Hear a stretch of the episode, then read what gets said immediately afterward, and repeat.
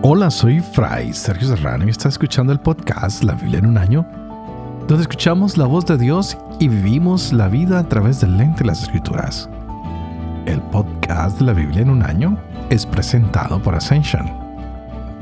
Usando la cronología de la Biblia de Great Adventure, leeremos desde Génesis hasta Apocalipsis, descubriendo cómo se desarrolla la historia de salvación y cómo encajamos en esa historia hoy. Llegamos al día 152 y ayer veíamos la fama de Salomón, cómo ha prosperado su reino. Hoy nos daremos cuenta de la visita de la reina de Sabat. Salomón ha hecho un pacto con Dios en una visión. La hija del faraón se muda a una casa nueva, a un palacio que se le ha construido, y Salomón ha ofrecido sacrificios anuales a Yahvé, pero todo esto nos ayuda a pensar en lo que Dios está diciendo a Salomón. Yo me encontré contigo en el templo, vine a visitarte. Es decir, es el lugar donde tendrá que venir Salomón, donde tendrá que venir el pueblo, donde tendrán que venir todas las personas. Es el lugar de encuentro, el lugar de reunión. Como nosotros lo hacemos todos los domingos, el lugar de encuentro en el templo, el lugar de reunión, donde venimos el sacerdote, las personas, los creyentes y no creyentes, venimos a encontrarnos con un Dios que es misericordioso y a saber más de Él. Venimos porque nos sentimos necesitados de Él.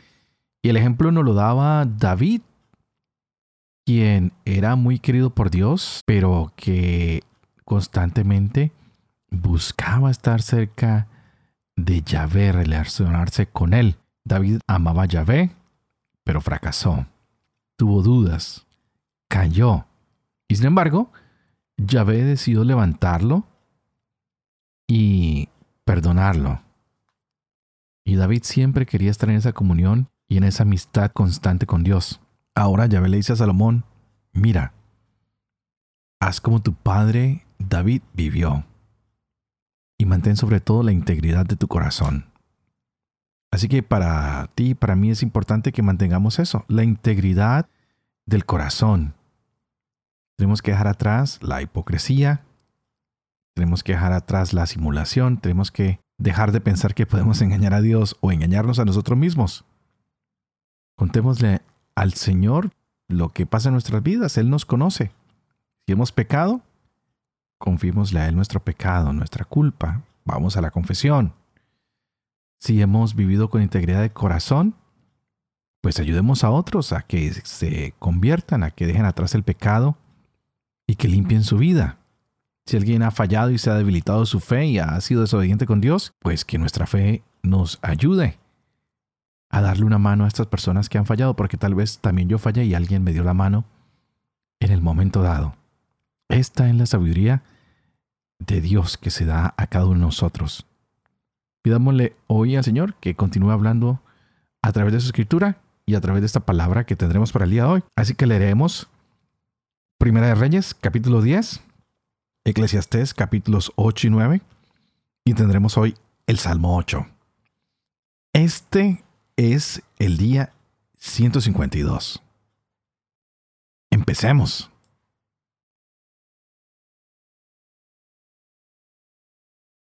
Uno Reyes, capítulo 10. La reina de Sabá oyó la fama de Salomón y vino a ponerlo a prueba con enigmas. Llegó a Jerusalén con una gran fuerza de camellos que portaban perfumes, oro en gran cantidad y piedras preciosas. Se presentó ante Salomón y le planteó todo cuanto había ideado. Salomón resolvió todas sus preguntas. No había cuestión tan arcana que el rey no pudiera desvelar. Cuando la reina de Sabá observó la sabiduría toda de Salomón, el palacio que había construido, los manjares de su mesa, las residencias de sus servidores, el porte de sus ministros y sus vestimentas, sus coperos y los holocaustos que ofrecía en el templo de Yahvé, se quedó sin respiración y dijo al rey, Era verdad cuanto oí en mi tierra acerca de tus enigmas y tu sabiduría. Yo no daba crédito a lo que se decía. Ahora he venido y mis propios ojos lo han visto. No me dijeron ni la mitad. Tu sabiduría y prosperidad superan con mucho las noticias que yo escuché. Dichosas tus mujeres. Dichosos estos servidores tuyos que están siempre en tu presencia y escuchan tu sabiduría. Bendito sea Yahvé tu Dios, que se ha complacido en ti y te ha situado en el trono de Israel. Por el amor eterno Yahvé a Israel, te ha puesto como rey para administrar derecho y justicia. Dio al rey 120 talentos de oro, gran cantidad de perfumes y piedras preciosas. Jamás llegaron en tal abundancia perfumes como los que la reina de Sabá dio al rey Salomón. La flota de Irán, la que transportó el oro de Ofir, trajo también madera de almugin en gran cantidad y piedras preciosas. Con la madera de almugin hizo el rey balaustradas para el templo de Yahvé y para el palacio real, cítaras y salterios para los cantores. Nunca como entonces volvió a llegar madera de almugín, ni ha vuelto a verse hasta el día de hoy. El rey Salomón concedió a la reina de Sabá todos los deseos que ella manifestó, aparte de lo que le regaló con la munificencia regia propia de Salomón. Luego se volvió a su país, ella y sus servidores. El peso del oro que llegaba a Salomón cada año era de 666 talentos de oro, sin contar lo procedente de los tributos impuestos a los mercaderes, las ganancias por el tráfico comercial y lo aportado por todos los reyes árabes y los inspectores del país. El rey Salomón hizo 200 escudos de gran tamaño en oro batido 600 ciclos de oro batido por cada escudo y 300 escudos de menor tamaño en oro batido, tres minas de oro por cada escudo.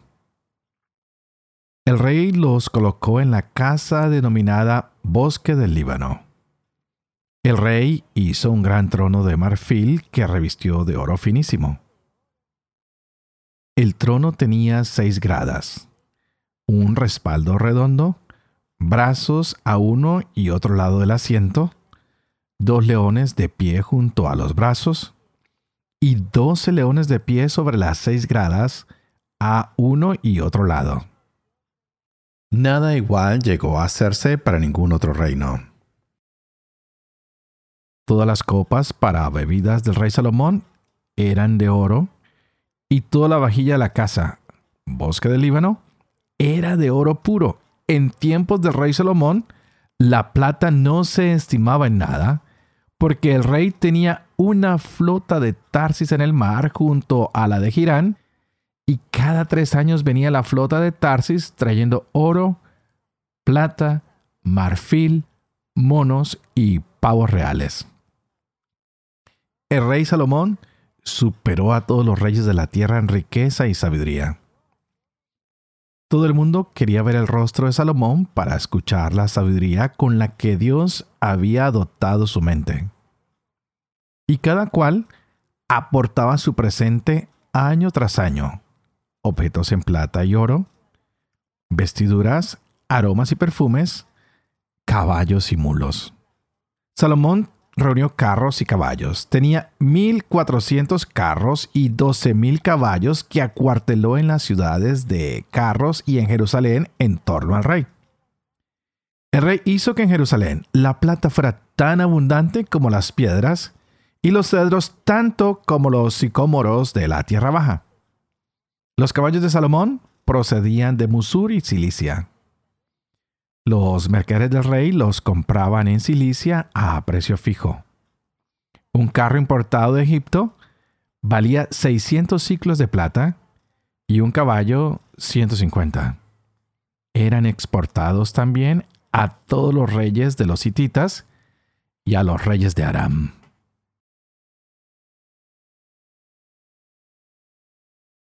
Eclesiastés capítulo 8 y 9. ¿Quién como el sabio? ¿Quién otro sabe explicar una cosa? La sabiduría ilumina el rostro del hombre y transfigura sus facciones severas. Atente al dictamen del rey a causa del juramento divino. No tengas prisa en evitar su presencia. No te mezcles en conspiraciones, pues puede hacer cuanto le place. Pues la palabra regia es soberana. ¿Y quién va a decirle qué haces? Quien se atiene a lo mandado, nada sabe de conspiraciones. Y la mente del sabio sabe el cuándo y el cómo, pues todo asunto tiene su cuándo y su cómo. Grande es el peligro que acecha al hombre, pues ignora lo que está por venir, y nadie le anuncia lo que está por llegar. No es el hombre señor del viento capaz de dominarlo, ni es dueño del día de la muerte, ni puede escapar a la guerra. Ni la maldad libra a sus autores. Todo esto he descubierto aplicando mi reflexión a cuanto pasa bajo el sol cuando un hombre domina a otro hombre para hacerle daño. Por ejemplo, he visto a malvados conducidos a la tumba. Vuelve la gente del lugar sagrado y se olvidan en la ciudad del modo en que obraron. Otro absurdo. Que no se ejecute enseguida la sentencia de la conducta del malvado, con lo que el corazón de los humanos se llena de ganas de hacer el mal. Que el pecador haga el mal cientos de veces y se le den largas. Pues yo tenía entendido que les va bien a los temerosos de Dios, porque lo temen, y que no le va bien al malvado, ni alargará sus días como sombra el que no teme a Dios. Pues bien, un absurdo se da en la tierra. Hay honrados tratados según la conducta de los malvados, y malvados tratados según la conducta de los honrados. Digo que este es otro absurdo. Por eso alabaré la alegría, pues no hay otra cosa buena para el hombre bajo el sol sino comer, beber y divertirse. Eso le acompañará en sus fatigas los días de vida que Dios le conceda bajo el sol. Cuanto más apliqué mi corazón a estudiar la sabiduría y a contemplar el ajetreo que se da sobre la tierra, pues ni de día ni de noche concilian los ojos el sueño, fui viendo que el ser humano no puede descubrir todas las obras de Dios, las obras que se realizan bajo el sol. Por más que se afane el hombre en buscar, nada descubrirá, y el mismo sabio, aunque diga saberlo, no es capaz de descubrirlo. Pues bien, a todo esto me he aplicado con interés y todo lo he explorado, y he visto que los justos y los sabios, así como sus obras, están en manos de Dios. Y nada saben los hombres de amor ni de odio. Todo les resulta absurdo. Como el que haya un destino común para todos, para el justo y para el malvado, el puro y el manchado, el que hace sacrificios y el que no los hace. Lo mismo el bueno que el pecador, el que jura como el que tiene reparo en jurar. Eso es lo peor de todo cuanto pasa bajo el sol. Que haya un destino común para todos.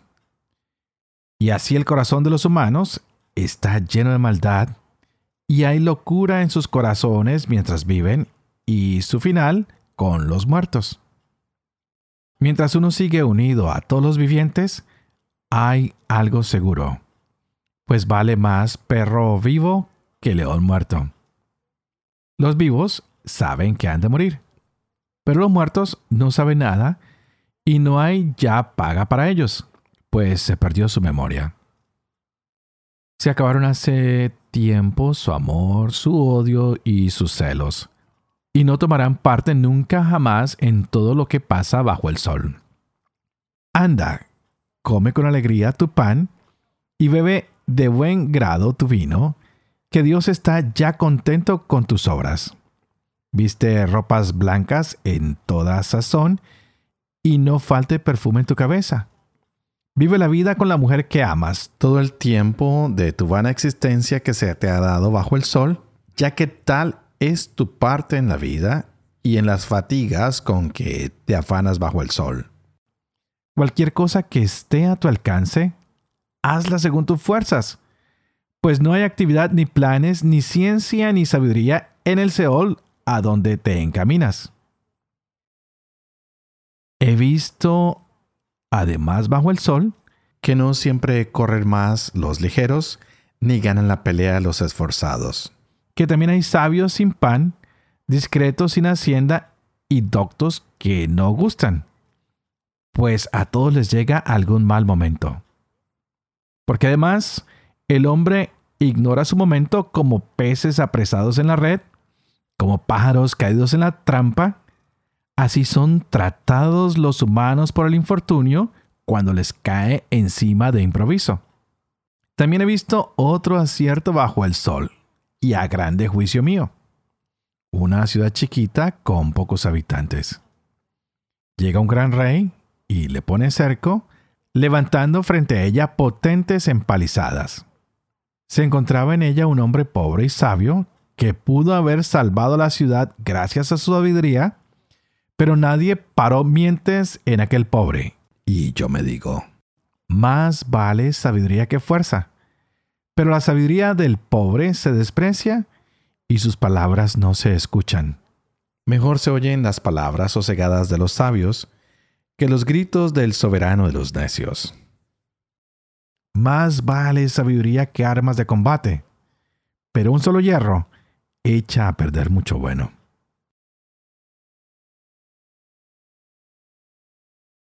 Salmo 8 del maestro de coro, según la de Gad. Salmo de David. Yahvé, Señor nuestro, qué glorioso es tu nombre en toda la tierra. Tú que asientas tu majestad sobre los cielos, por boca de chiquillos de niños de pecho, cimentas un baluarte frente a tus adversarios, para acabar con enemigos y rebeldes al ver tu cielo, hechura de tus dedos, la luna y las estrellas que pusiste. ¿Qué es el hombre para que te acuerdes de él?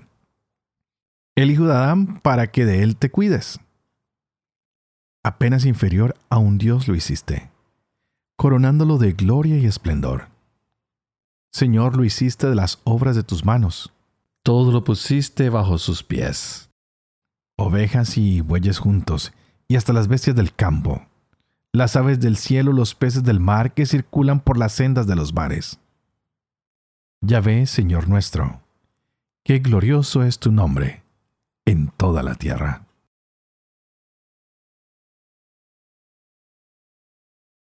Padre de amor y misericordia, ¿tú qué haces elocuente la lengua a los niños? Educa también la mía, e infunde en mis labios la gracia de tu bendición. Padre, Hijo y Espíritu Santo. Y a ti te invito para que pidas al Espíritu Santo que abra nuestra mente y nuestro corazón para que podamos gozarnos de la palabra de Dios hoy en nuestras vidas.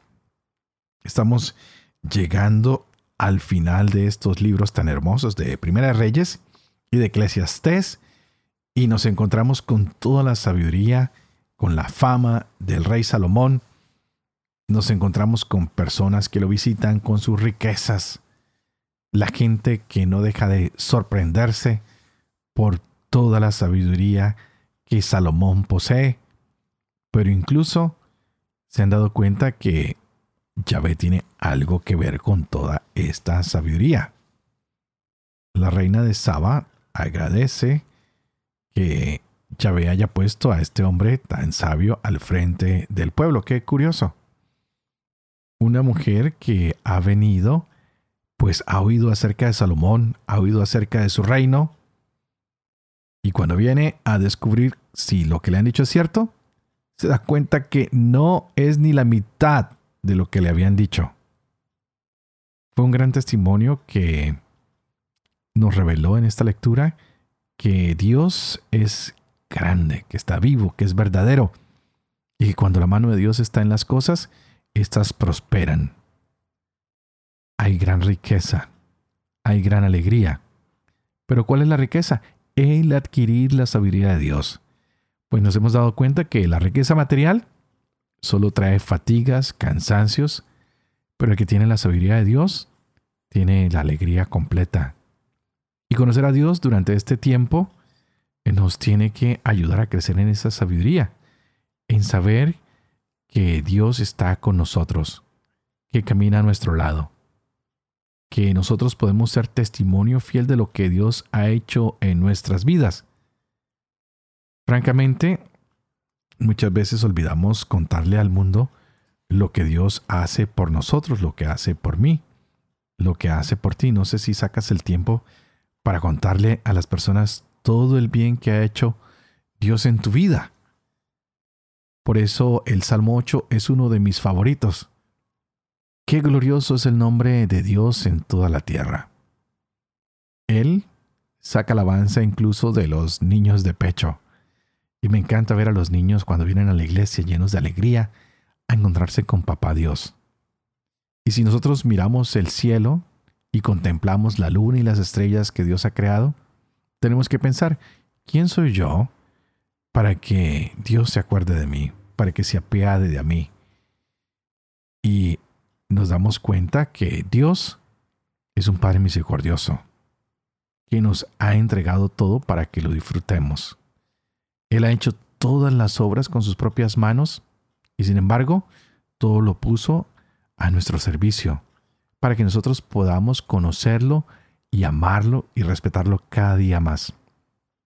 Ojalá que toda la ciencia, que toda la riqueza, que todo el esplendor que tienen estas nuevas construcciones, los medios de comunicación social, los vehículos que tenemos a nuestro alcance, los aviones, los distintos países con sus maravillas, que tenemos maravillas naturales, que tenemos maravillas construidas por el hombre, que estamos peleando siempre por decir quién es el mejor, cuál país tiene las cosas más lindas, no nos separe del amor de Dios.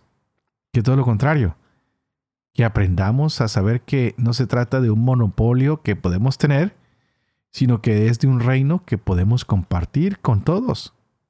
Salomón ha consolidado un reino que era para todos, para que se disfrutara de la paz, para que se disfrutara de la abundancia, para que se disfrutara de la prosperidad.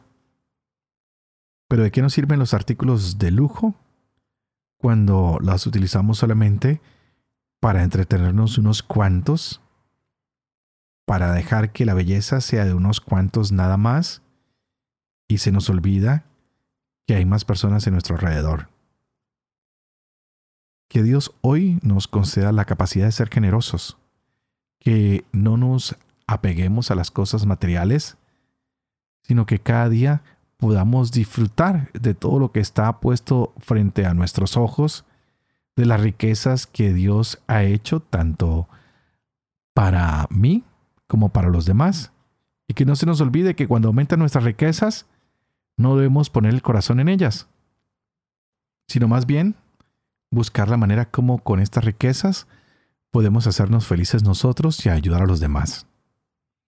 ¿Cuántas personas no están llenas de riquezas y no pueden disfrutar una cena con su familia. Es más, ni siquiera pueden disfrutar de la comida porque les hace daño. Que nuestras riquezas nos ayuden a compartir con los más necesitados, con los más vulnerables. Y tal vez esos están en tu familia, están en la mía y no los hemos visto. Que hoy el Señor nos dé la sabiduría para abrir nuestros ojos, para contemplar cómo podemos ayudarnos mutuamente y que sepamos que con nada vinimos a este mundo y con nada nos iremos de él.